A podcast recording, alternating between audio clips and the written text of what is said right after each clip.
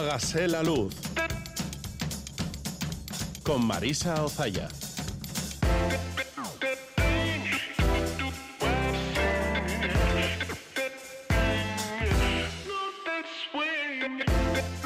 Kaixo egunon guztioiz, goizeko zazpiak eta 6 minutu tarde dira, domingo 29 de enero, son las 7 y 6 minutos y medio de la mañana.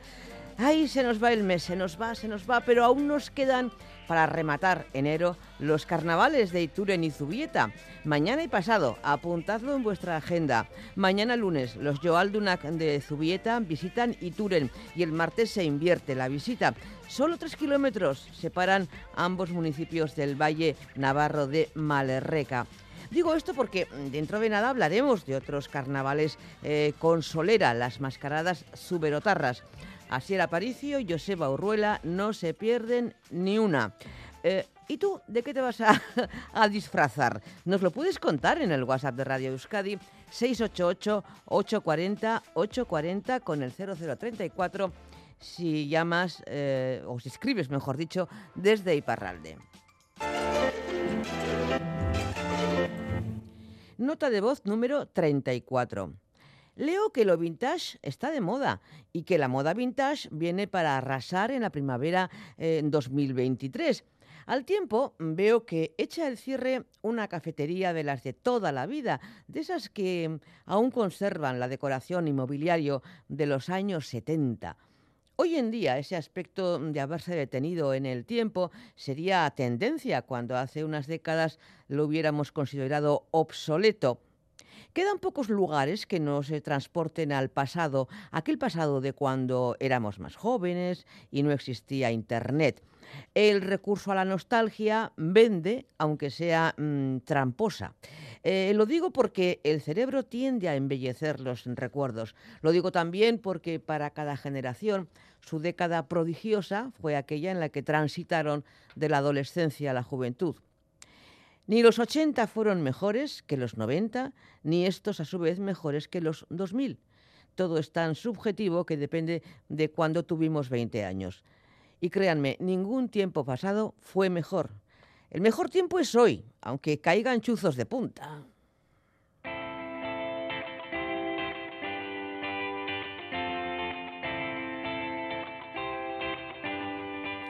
Nabil, elurra eta itsasoa.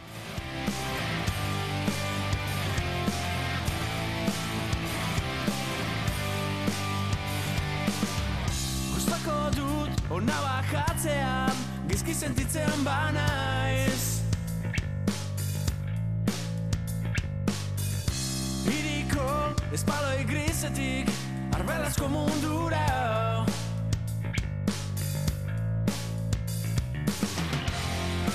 Tristuraren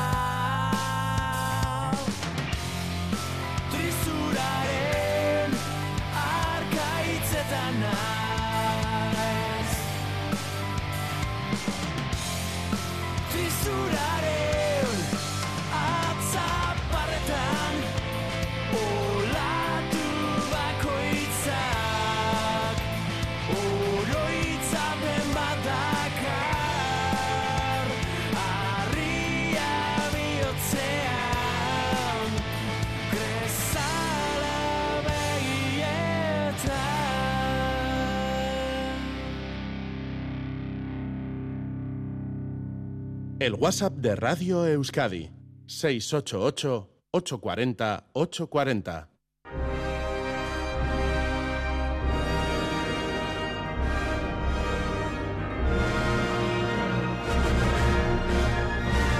Félix Linares destruye el universo. Leo una noticia que seguramente nadie más ha leído. Auronplay, un influencer, asegura que si tienes entre 8 o 10 mil seguidores en YouTube, ya puedes estar ganando miles de euros. Yo tengo 11.000 y perdón por la autocita, que ya se sabe que es algo que no debe figurar en ningún comentario decente. Pero como me pagan poco aquí y en YouTube, pues creo que puedo hacerlo y ya les digo que eso es mentira. Claro que es un tema que importa poco a muy pocas personas. Bueno, igual no tan pocas, ¿eh? Que el otro día en una encuesta con niños sobre lo que querían ser de mayores, casi todos decían que influencers. Así que cuidado con lo que deseas porque te puede ser concedido. Pero divago, como siempre. El análisis al que quería llegar es sobre cómo saltan las noticias sobre el consumidor.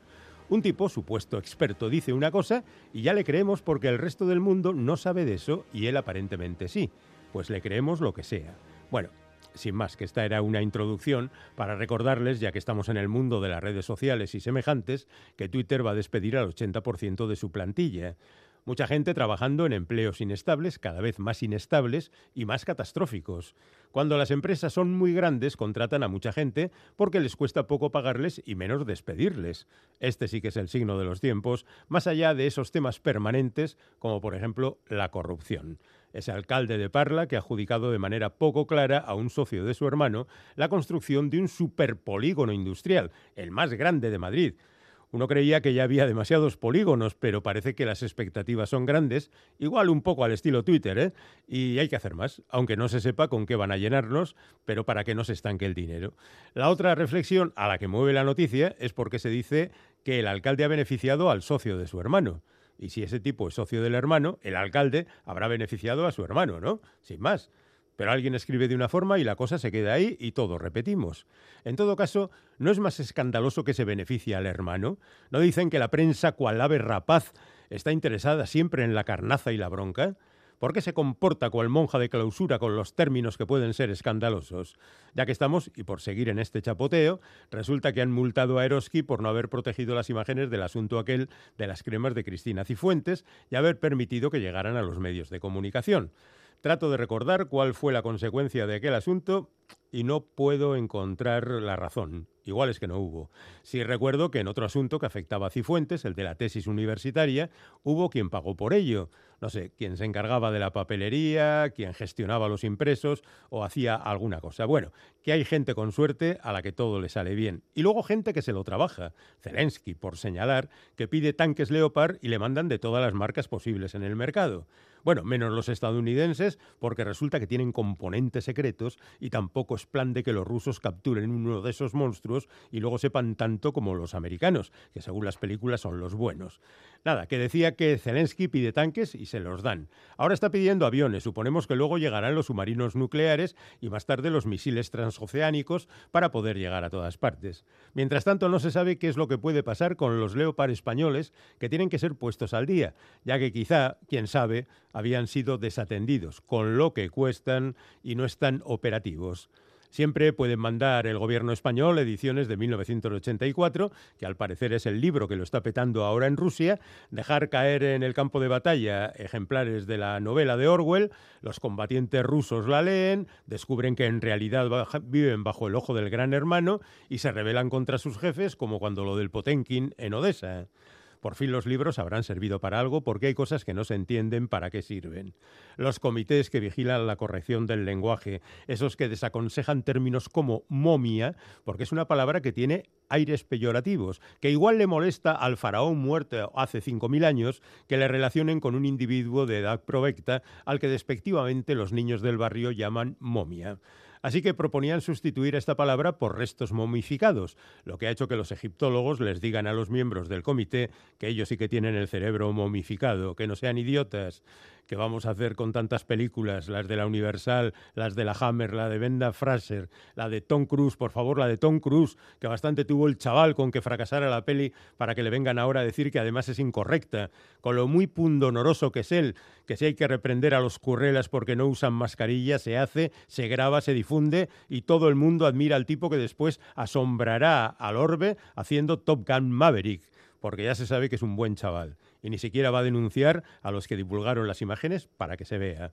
Y hasta la nominan a los Oscar, a él no, ¿eh? a la película, porque casi todo el mundo tiene la idea de que es buena. No lo es, no se engañen. Otra cosa es que les guste, otra cosa es que lo crean porque se lo han dicho. Pero vigilen sus fuentes porque pueden estar contaminadas. Esta misma, este comentario, que nace de horas y horas viendo malas películas, ¿qué puede salir de ahí? Nada bueno. Pero si han conseguido detectarlo, eso poquito de bueno, ustedes, como decía Bertolt Brecht, son los imprescindibles. Hágase la luz.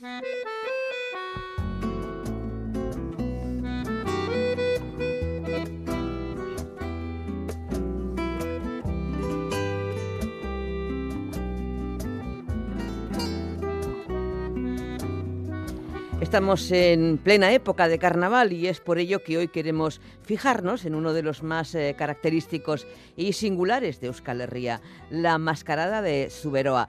Eh, lo hacemos con el danzari, antropólogo y periodista Oyer Araolaza. ¿Egunon, Oyer? Egunon. Bueno, eh, ¿cómo decimos? ¿Mascarada o mascarada, que sería más propio? Pues en, euskera, por lo menos, decimos eh, la mayoría de las veces en plural, mascarada. Eh, y esto se puede deber a varias razones. Eh, una es porque es verdad que este tipo de fiestas eh, las decimos muchas veces en plural, porque no sé si, si decirlo en singular refleja fielmente la diversidad y, la cantidad de elementos que se reúnen en una fiesta de este tipo. Pero por el otro lado, en el caso de las mascaradas tuberotarras, eh, pues eh, muchas veces se, se usa este término en plural porque de hecho son dos los cortejos o, o los grupos que participan e- en ella. Y entonces, pues bueno, eh, haciendo referencia a este a estas mascarada roja y la mascarada belza o negra, pues muchas veces también se usa el plural. Eh, sí, te iba a preguntar precisamente por esta primera clasificación de personajes, ¿no? Que es lo, lo, lo primero que vemos, la mascarada roja y la mascarada eh, eh, negra. Eh, ¿Qué características tiene cada una de ellas? Bueno, en principio eh, ha habido mucha tendencia a considerar la negra como, digamos, los malos, ¿no? Los, eh, Un poco eh, anárquica, ¿no? Eh, La negra Sí, es anárquica. un- Es un, cortejo ciertamente muy, muy caótico, anárquico, eh, bastante eh, bronco y, y- y en algunos momentos yo creo que incluso da miedo, o, o bueno, por lo menos eh, causa respeto, ¿no? De mantener Sí. las distancias porque Conviene, conviene. Sí, por- porque resulta, bueno, sí, intimidante por lo menos.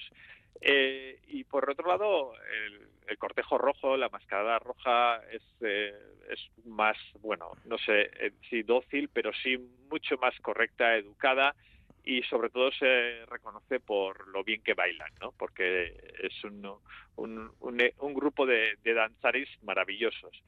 Y entonces, bueno, pues eh, eh, a, a los rojos se les ha considerado los buenos y los negros los malos, pero la verdad es que no está esto tan claro. Hay algunos investigadores como Juan Antonio Urbels que, que han solido decir que, que no es que unos sean los buenos y otros los malos, sino que unos son malos y los otros peores. Eh, por cierto, la mascarada junto con las pastorales eh, definen el folclore de Zuberoa, pero ¿cuál es, antes de seguir adentrándonos en los entresijos de las mascaradas, cuál es el origen de este peculiar carnaval suletino? Pues es, eh, es también una cuestión bastante controvertida, porque según desde qué óptica lo, abordamos, pues podemos encontrarlo de diferentes eh, procedencias.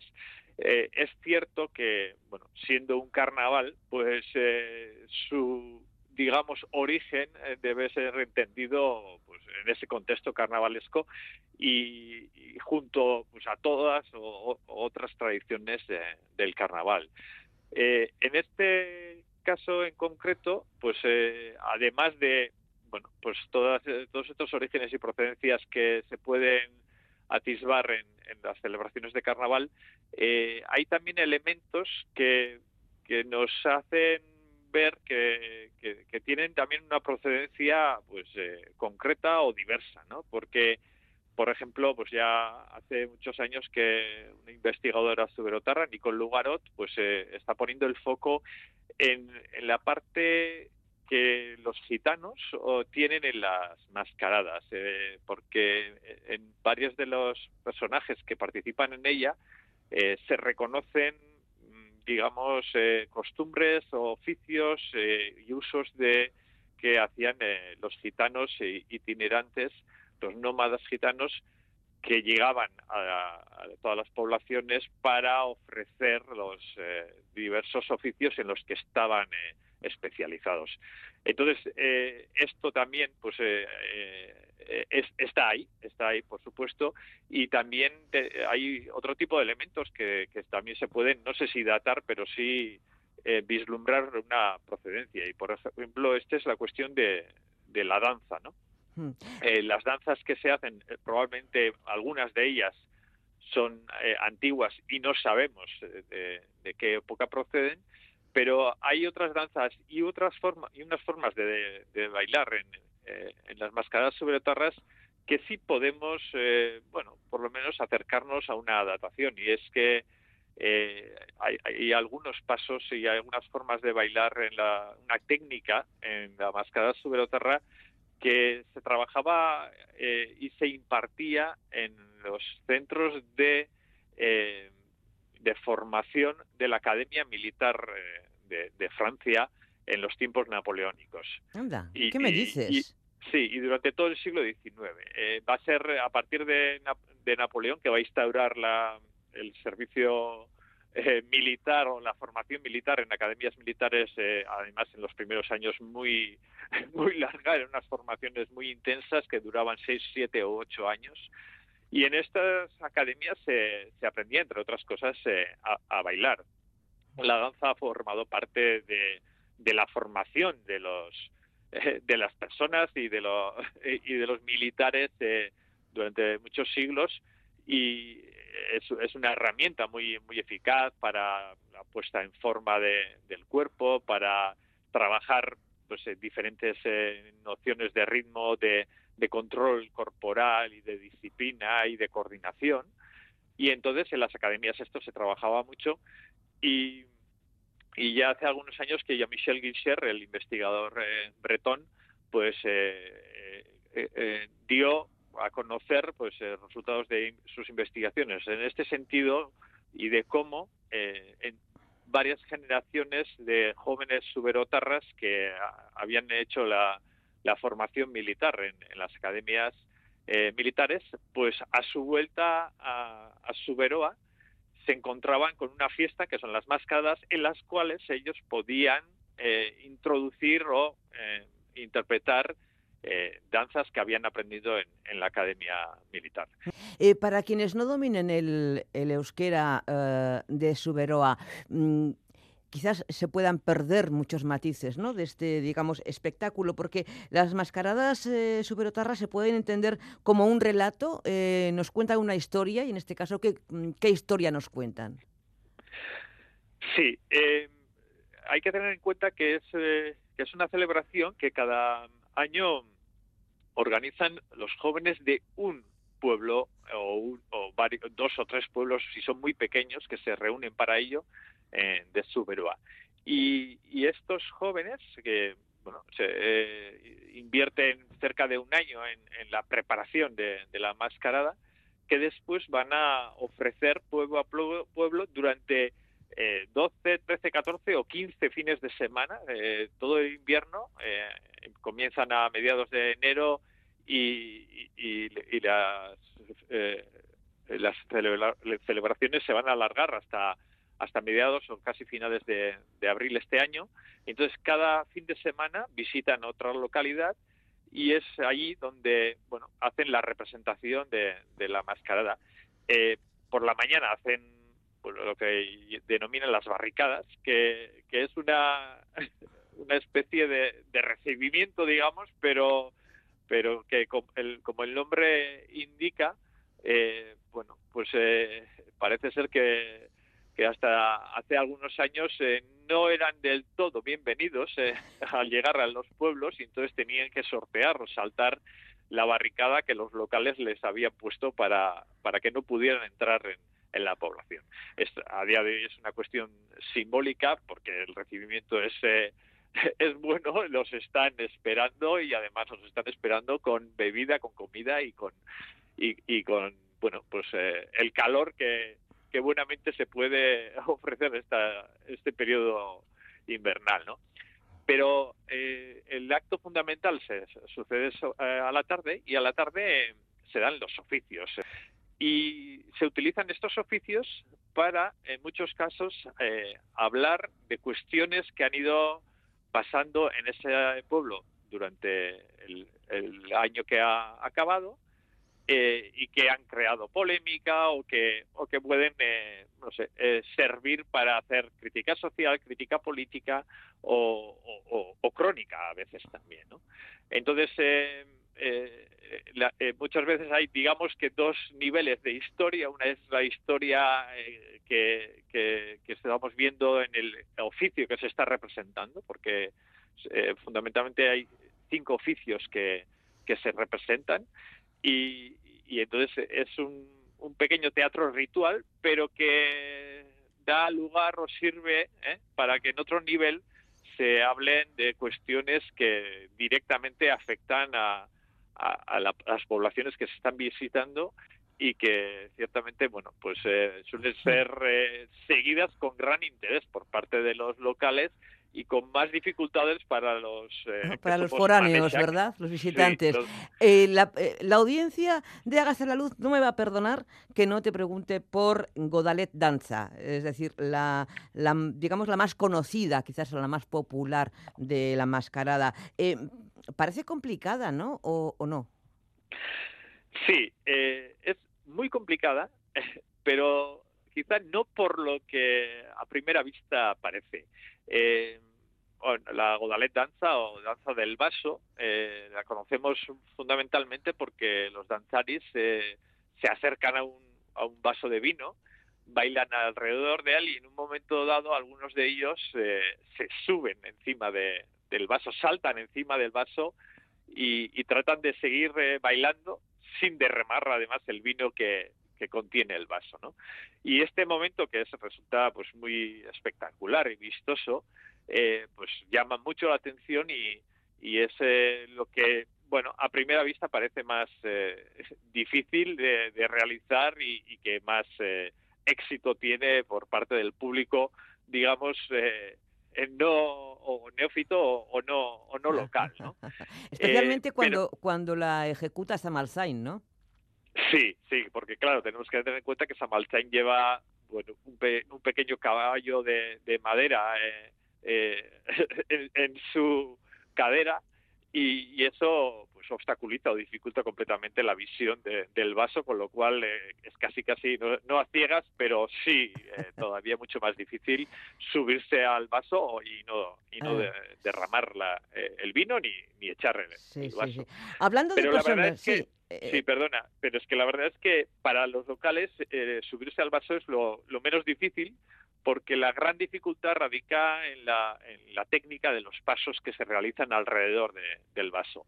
Y eso, eso no es una cuestión de habilidad simplemente, sino también es de trabajo y de técnica que, que requiere muchos años de entrenamiento y aprendizaje y por eso para ellos es más difícil acercarse correctamente al vaso y bailar alrededor de él que subirse al mismo. Ajá. Curioso. Hablando de personajes, a mí me gusta mucho Pichu, aunque no me pondría a su alcance. ¿Quién es este hombre? O este personaje. Sí, Pichu es uno de los eh, personajes eh, que, com- eh, que eh, componen eh, la comparsa de los Cauterac. Los Cauterac son los caldereros que... Los gitanos. el- los gitanos caldereros que, que en San Sebastián eh, también eh, salen, eh, en Pamplona también, en Vera y en muchas localidades eh, del sur del País Vasco también eh, eh, participan en el carnaval. Y su versión, digamos, su verotarra eh, de la vertiente eh, continental eh, sería los Cauterac. Dentro de los Cauterac hay diferentes personajes. eh, el, el, digamos que encargado de, de hacer el discurso fundamental y la crítica pues, eh, política y, y social es, eh, el, el Cabana un día, el gran Cabana. Pero siempre alrededor hay otro personaje, otro cautera, pues eh, me sale en euskera Biurri, eh, Mm. no sé cómo eh, lo podría decir en, en castellano, pero pues eso, que le gusta incordiar, que El liante. se sube, sí, perdona, Liante, liante. Li- un liante, sí, Sí. sí, un liante y, y además, eh, bueno, que nunca sabes por dónde te va a salir, porque cuando uno está muy concentrado en, en- en lo que está sucediendo en la plaza, de repente oye un, un grito y se ha subido al campanario o, se- o está, eh, no sé, eh, se ha metido dentro de alguna de las casas y está sacando algo por la ventana. Eh, la verdad es que nunca se sabe por dónde va a salir y, y mejor eh, siempre lejos porque como se te caiga encima, pues, pues también es un, un problema. Sí, doy fe, doy fe. sí, ¿verdad? Este sería Sí, uno y, de los... y Pichu, y, Sí. y Pichu tiene también una parte muy muy bonita y muy interesante que simbólicamente también tiene mucha mucha fuerza y es que eh, ritualmente en cada mascarada eh, Mi- eh, Pichu eh, a él también le caen encima sus compañeros que son eh, bastante peligrosos y en uno de estos momentos eh, pues eh, Pichu muere y, y después de morir pues eh, sus compañeros eh, y también los, los médicos a los que llaman pues tratan de, de resucitarlo y traerlo a la vida de una, de una manera bastante cómica. Y esta muerte y resurrección de Pichu y es un digamos uno de los símbolos de- del carnaval porque no solo pasa esto con Pichu sino también pasa con los osos que, que salen en muchos carnavales y otras figuras. Y esto bueno pues eh, a los investigadores siempre les ha hecho pensar que tenemos ahí un símbolo de lo que es la eh, la- el propio carnaval y, y las fiestas de invierno. Esta muerte del eh, del sol y de y del verano y su resurrección en, eh, en- con la primavera. Rápidamente, al- eh, algunos consejos básicos para visitantes. Por ejemplo, no ponerse cerca de Pichu, en la primera fila, ¿no? Sí, la verdad es que cuando llegamos, primero, eh, antes de, de sentarnos en el primer eh, asiento libre que veamos, hay que estudiar un poco la plaza y ver a ver si nos estamos metiendo en la boca del lobo. Eso, eso es muy importante porque eh, esta división de, de- el escenario y el público que al que estamos habituados en los teatros, por ejemplo, pues en las plazas suberotarras eh, es todo más confuso y, y- hay que tener muy bien en cuenta esto. Y por otro lado, eh, yo diría que por las mañanas eh, en las barricadas hay un momento en el cual hay una acuestación y en esa acuestación los los organizadores de las mascaradas eh, es el momento que utilizan para financiar eh, el, el espectáculo. Y, y- no es una entrada al uso que pagamos en un, en un teatro, pero eh, los suberotarras que, ya están habituados a, este sistema de recaudación, pues tienen claro que, el pago que hacen eh, pues es pues eh, muy similar al, al que harían cuando asisten a un, a un teatro en una, en una sala. De, eh, y, y con esto quiere decir que los maneja con los foráneos que llegamos a Subero también tenemos que tener en cuenta esto y que no se trata de echar 20 céntimos, sino eh, aportar lo que consideramos que un espectáculo de esta magnitud y esta calidad pues eh, merece ser eh, retribuido. Sí. Pues, pues claro que sí, hay que rascarse el bolsillo, eso es fundamental. Oye, Araolaza, es que ricasco, nos vemos en Mascaradak. Eso es. Es que recasco zuei. agur, agur.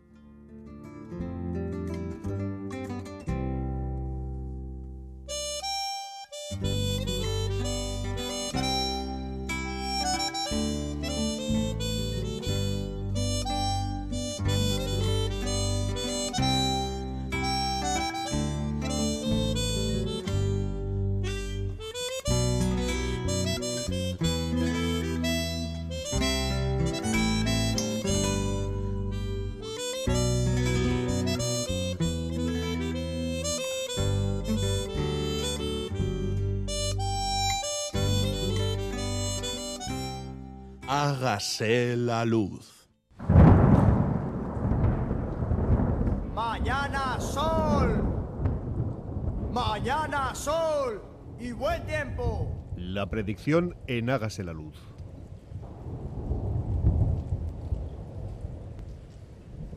Según Euskalmet, este domingo seguiremos con mucho frío, pero las precipitaciones remitirán. Las nubes eh, continuarán siendo abundantes y se darán algunas precipitaciones durante la mañana en el norte y el oeste especialmente. Remitirán por la tarde y se podrán abrir claros en el este e interior. Eh, en el Valle del Ebro, ambiente soleado en general. La cota de nieve puede rondar los 400-600 metros. Viento del norte. Temperaturas máximas con valores entre los 2 y los 7 grados en gran parte del territorio, con heladas en el interior. Las temperaturas de nuestras eh, capitales eh, tenemos un grado en Iruña, dos en Maule Lextarre, en Gasteiz y en Donibane Garasi. 3 en Donostia y en Bayona y 4 grados de temperatura en Bilbao. Y en otras ciudades, eh, Madrid amanece con 1 bajo cero, 6 grados en Dublín, 5 en Londres, Girona 0 grados, Los Ángeles 12, Nueva York 8 grados de temperatura, Sydney 27, Hamburgo 3 graditos, Copenhague 4 y Ciudad del Cabo 17 grados de temperatura. En cuanto a la nieve, eh, la Rabelagua está abierta, casi 17 kilómetros de pistas, eh, entre 40 y 150 centímetros de nieve, polvo y previsión de que continúe nevando hoy. Temperatura mínima de 9 bajo cero y máxima de 4 bajo cero. En Irati y Abodi también está abierta, 38 kilómetros para practicar esquí de fondo, nieve, polvo, temperatura prevista 9 bajo cero eh, a 4 bajo cero como máxima. En Aret San Martín Goarría está abierta con entre 80 y 170 eh, centímetros de nieve fresca y peligro de aludes de 2 sobre 5. Hay 26 pistas abiertas y 26 también kilómetros esquiables. Temperatura mínima de 10 bajo cero y máxima de 5 bajo cero. El Gobierno de Navarra recomienda circular con precaución por la red de carreteras de la comunidad foral ante la posibilidad de nevadas por encima de los 500 metros en la mitad norte. Y ya estamos en la Galea, Guecho, que es donde completamos el pronóstico del tiempo con la predicción del estado de la mar. Ahí está Salvamento Marítimo y nos atiende la controladora de guardia, Ana Egunon. Egunon, buenos días. ¿Qué esperamos para hoy en la mar? Para la previsión en aguas costeras de Vizcaya y Guipúzcoa tenemos viento del noreste de dos o tres nudos. El estado de la mar tenemos una marejada disminuyendo a marejadilla, tiempo, lluvia o llovizna, visibilidad temporalmente regular o mala por brumas y bancos de niebla matinales. Y luego nos encontramos que la primera pleamar la tenemos a las 10 y 35 de la mañana, la bajamar a las 16.45 y la segunda pleamar a las 23.10 de la noche, con un coeficiente de mareas de 42, que es relativamente bajo. Muy bien. Pues es que ricasco, que tengas buena guardia. Es que ricasco, que vaya bien el día. Igualmente, Agur. Agur.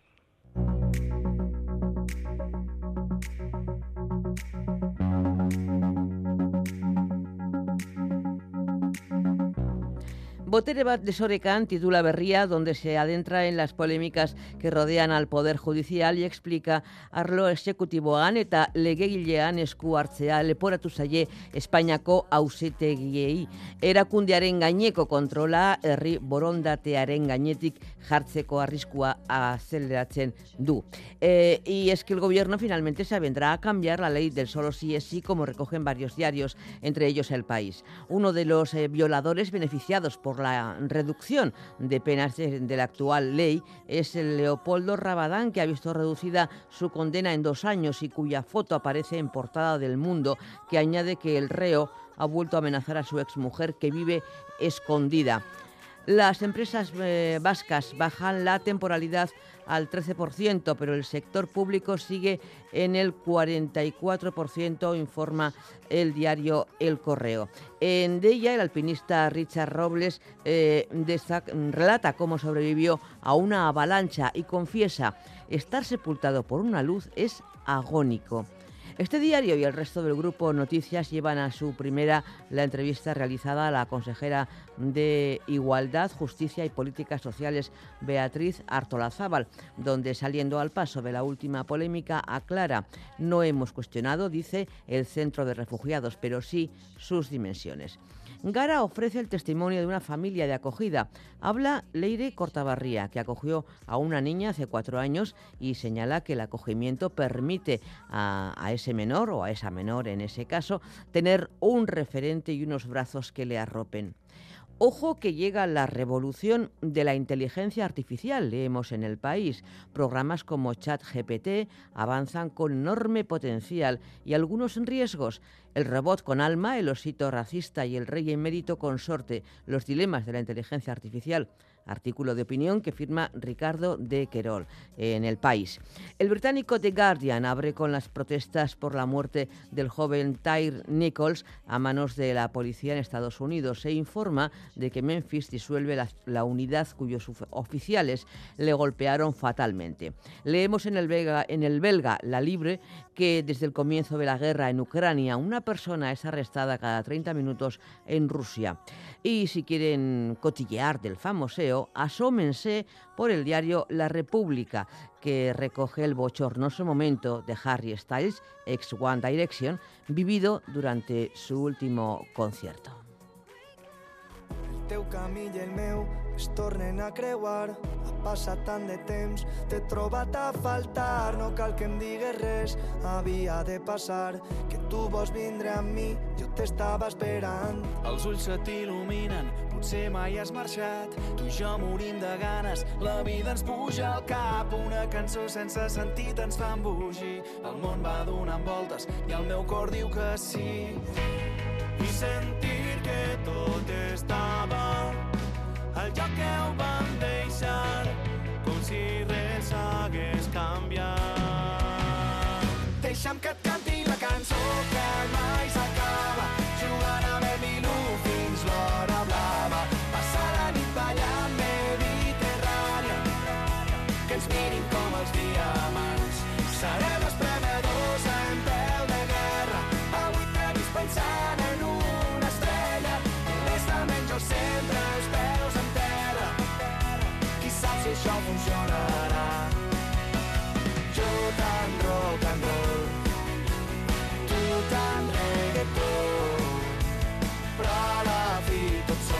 cançons d'amor.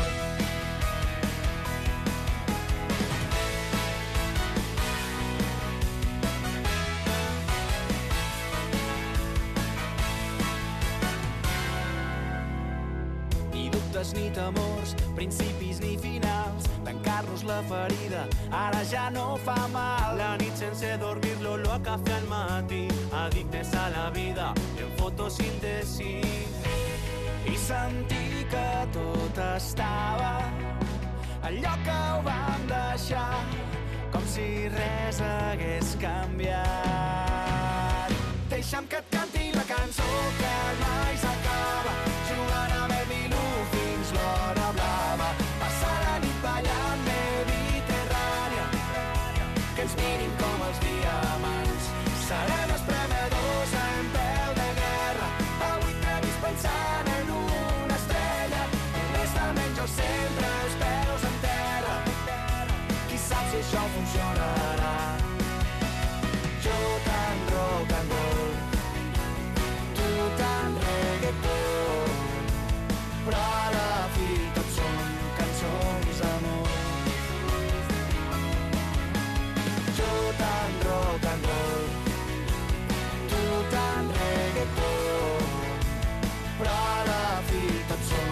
cançons d'amor.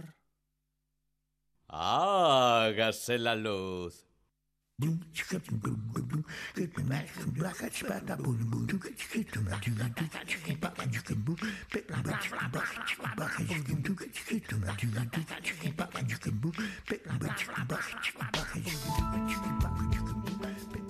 No me gusta Twitter, nunca me ha gustado. Siempre me ha parecido una red llena de basura mental, de gente que expulsa sus prejuicios sin filtro para incomodar a los más y sobre todo a las más.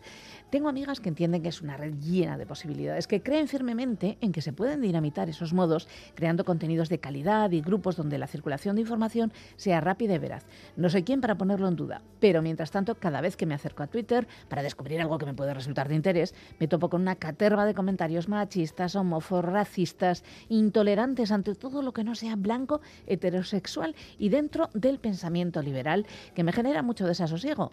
Y aunque sé que la sociedad no es Twitter, no puedo sino pensar eso de algo huele a podrido en Dinamarca, aroma que llega no solo de los contenidos, sino también del despido de muchísimos trabajadores a lo largo y ancho del mundo. Parece ser que a partir del 1 de febrero buena parte de la plantilla tenía que cobrar Cuatro, stock options, también tres, del impago a caseros, dos, proveedores. Bueno, bueno, uno, y nos voy a hablar de Inditex.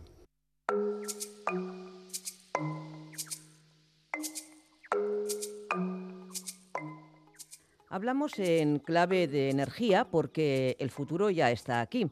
Estos días el hidrógeno ha sido noticia. El miércoles el Corredor Vasco del Hidrógeno celebraba su asamblea anual. Al tiempo se siguen eh, dando pasos para construir un depósito en Euskadi que forme parte de la conexión eh, Barcelona-Marsella para llevar el hidrógeno al país galo. Pero, ¿qué supone esta fuente de energía? Se lo vamos a preguntar a nuestro experto Peru Muniain, que es profesor de matemática aplicada en la Universidad del País Vasco y especializado en energía. Egunon, Perú. Egunon.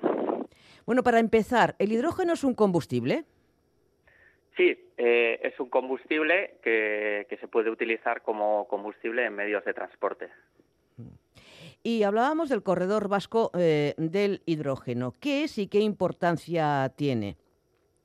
Bueno, sería, eh, como bien indica el nombre, un corredor, pues pasaría el hidrógeno por el País Vasco y de aquí hacia Europa. Que es lo mismo que la conexión España-Francia. Eso es, eso es. Iría también a Francia y luego Francia se supone que tendrá otras conexiones para llegar ya más al centro de Europa. ¿Y qué significa o qué supone el hidrógeno para la descarbonización? ¿Es el futuro? Bueno, eh, puede ser parte del futuro, si bien es cierto que por ahora para separar eh, el hidrógeno del, del agua se utiliza gas, también hay otro método que podría utilizarse electricidad y si esta electricidad proveniese de energías renovables, entonces sería una energía más limpia. Pero con los procedimientos que se utilizan hoy en día, pues sí que es verdad que se utiliza gas natural para separar el hidrógeno. Sí. ¿Y cómo se obtiene el hidrógeno verde? El hidrógeno verde, como bien he dicho, se obtendría si para separar el hidrógeno del agua utilizáramos electricidad renovable. ¿Y esto está, está ya o, o todavía no, no, es una realidad? Bueno, eh, está en proceso porque para conseguir electricidad verde, como bien indica el nombre, necesitaríamos que la electricidad que tengamos en nuestra red sea mayoritariamente verde. ¿Y qué utilidades o qué aplicaciones tiene hoy en día el hidrógeno? Bueno, eh, como he mencionado al principio, sería eh, principalmente para el transporte. Tanto trenes como camiones como barcos se, se, podría utilizar en todo tipo de transporte. Y también supongo, supongo que tendrá pegas, ¿no? O sea, por ejemplo, ¿es cara su obtención? Bueno, como he mencionado, eh, ahora mismo depende mucho del precio del gas, porque se utiliza gas, lo que se hace es se mezcla vapor con gas y mediante un procedimiento se consigue separar el hidrógeno. Por lo tanto, ahora mismo el precio del gas eh, puede oscilar bastante, por lo tanto, la obtención final del hidrógeno también puede oscilar y esta, el proceso, en el proceso se genera también CO2. Por lo tanto, ahora mismo no es una energía verde, pero podría llegar a serlo. Y el hecho de que hablemos de la excepción ibérica en materia eh, de gas, eh, ¿puede, ¿puede ser conveniente, puede ser beneficiosa? Bueno, eh, esto es más, lo de la excepción ibérica es más en el mercado eléctrico. Esto se aplica para obtener los precios de la electricidad. Por lo tanto, yo creo que va más dirigido a cómo se obtiene esa electricidad, porque si lo estamos obteniendo mediante el gas también estamos eh, consumiendo gas y por lo tanto eh, tenemos emisiones de CO2 y lo que hay que conseguir es disminuir lo máximo posible estas emisiones. Sí, pero ¿cuándo dejaremos de depender del gas? bueno, es una buena pregunta que, que lógicamente no es, no es fácil de responder. Por ahora, a corto plazo, eh, no será posible, pero se espera que mediante las tecnologías y la inclusión de más energías renovables, esperemos que cada vez la dependencia sea menor. Otra alternativa a los combustibles fósiles es la energía eólica marina. Países como Reino Unido, Dinamarca o Alemania tienen sus aguas territoriales sembradas de estas enormes palas, similares a los aerogeneradores de tierra. Pero ¿cómo se obtiene energía del mar, Perú? Bueno, eh, bueno, esto los aerogeneradores, los que se llaman offshore, se les llaman los aerogeneradores que se que se ponen en el mar no son exactamente energía del mar, sino es energía del aire que se obtiene en el mar. Por lo tanto, lo que se hace es se ponen eh, pues como las como en la energía terrestre, pero en el mar. Por lo tanto, con un impacto visual o paisajístico menor, porque están en el mar, por lo tanto muchas veces no se ven de la costa o se ven lejanas, pero tiene otro impacto pues en el fondo marino. Mm. Hay dos tipos eh, de, de, bueno, de aerogeneradores de offshore eh, marinos, ¿no? Unos eh, anclados fijos en el, en el fondo y otros mm, flotantes. Sí, así es. Hay, hay dos tipos. Por ahora en Dinamarca y los países que hemos mencionado al principio están más fijos, pero también existen flotantes que lógicamente aunque sean flotantes hay que fijarlos porque si no se irían por ahí, no sabemos a dónde. O sea, sí que tienen un método de fijación, pero no están todos los postes fijados. Em, tiene sentido estas dos variantes que acabamos de mencionar porque, por ejemplo, en estos países europeos que hemos comentado tienen una gran extensión ¿no? de plataforma eh, continental, por lo cual pueden ir eh, fijos al fondo, pero sin embargo eh, no es el caso de la península ibérica, que tiene muy poquita y, mucha profundidad marina. Ahí los, los aerogeneradores o los offshore em, fijos mm, como que son poco viables, ¿no? Sí, así es. Como, como bien has mencionado, los fijos tienen que estar anclados al fondo y aquí el fondo marino es mucho más profundo, por lo tanto no es eh, viable. Aquí tendría que ser flotante. Flotante. Eh, ¿Qué ventajas e inconvenientes tiene la eólica marina? Bueno, como he mencionado, la eólica terrestre tiene un impacto muy visual y también para las aves y el marino no tiene un impacto visual tan alto, pero tiene un impacto en el fondo marino y también para las aves marinas. Y bueno, acabas... Perdón. Dime, dime. Perdón, perdón. Y para la migración de los aves también se ha demostrado que puede tener algún tipo de impacto. Claro, eh, el impacto ambiental, pero también un, impacto en el sector pesquero, ¿no? Por lo menos eh, ellos se sienten perjudicados. Así es, porque la energía que se genera hay que transportarla luego de alguna forma a tierra y eso se hace por mediante conductos de tierra. Por lo tanto, suelen ser zonas protegidas donde no se puede hacer pesca de arrastre. O sea que tienen, que ir más lejos a pescar, con lo cual también gastan más combustible. Así es, así es. Eh, en estas zonas eh, no se puede hacer eh, pesca de arrastre porque podrían perjudicar las plataformas por lo tanto, pues, tendrían que alejarse más o ir a otros sitios donde no, estuviesen. Mm. ¿Y sobre las especies marinas tiene algún impacto?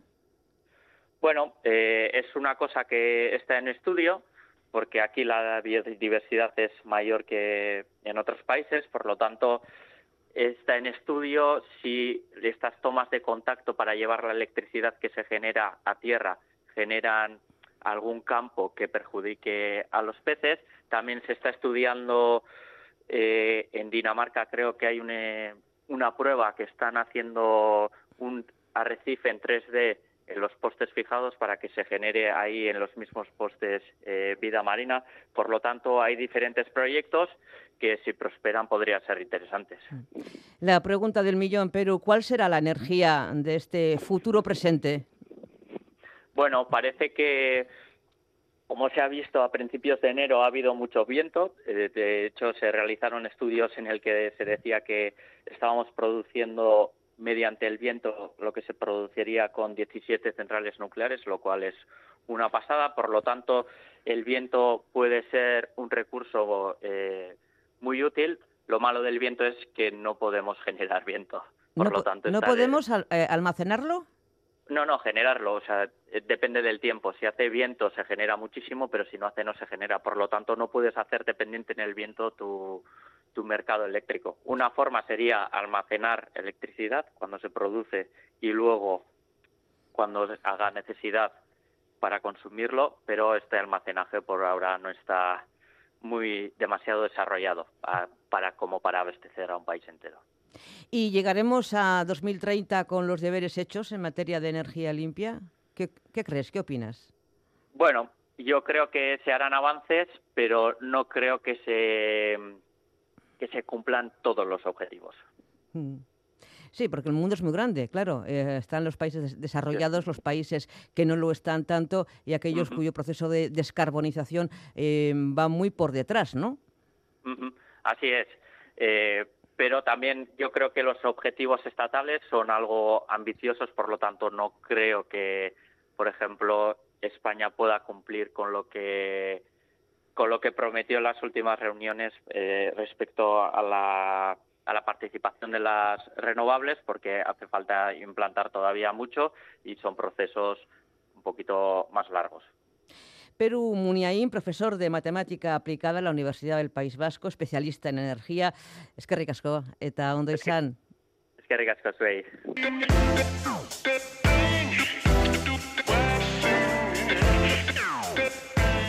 Nos vamos el próximo fin de semana, ya estará Goizal de Landavaso de vuelta. Ahora llega Crónica de Euskadi, fin de semana, con Lier Puente y todo el equipo técnico y periodístico que ha elaborado este informativo. Pero antes, ayer se celebró en Azpeitia el Berzo Eguna, el primero tras la pandemia y tras el campeonato de Euskal Herria. Entre los participantes, Unai Iturriaga, del que les ofrecemos un berzo de una actuación anterior. Y después un tema ochentero que hemos rescatado para ustedes, los que vivieron aquella época y los que no, que de todo hay. Los británicos House Martins y Happy Hour, porque todas las horas sean felices o por lo menos agradables y que ustedes lo aprovechen. Agur. Txartu jaku, lehiagaz zuri danean, eguerdirako gozotu gara, geube janda edanean. Zean uriko zita gogoan, kezkatxoa barrenean, Atxakian bat beti da bilgu, ordua datorrenean. Gorbeiak janda eguzkia eta hasi gaitezen lanean. Y se hizo la luz.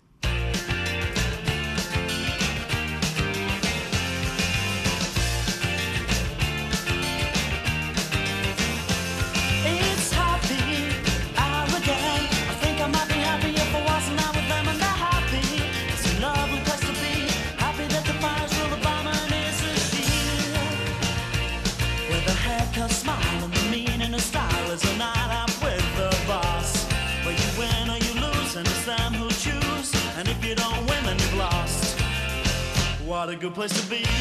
Don't believe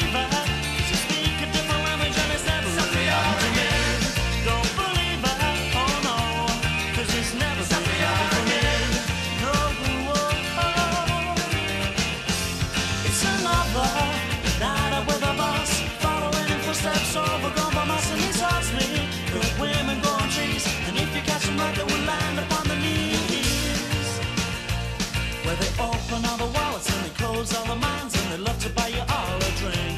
And as we ask all the questions and you take all your clothes up and back to the kitchen sink. What a good place to be. Don't believe it.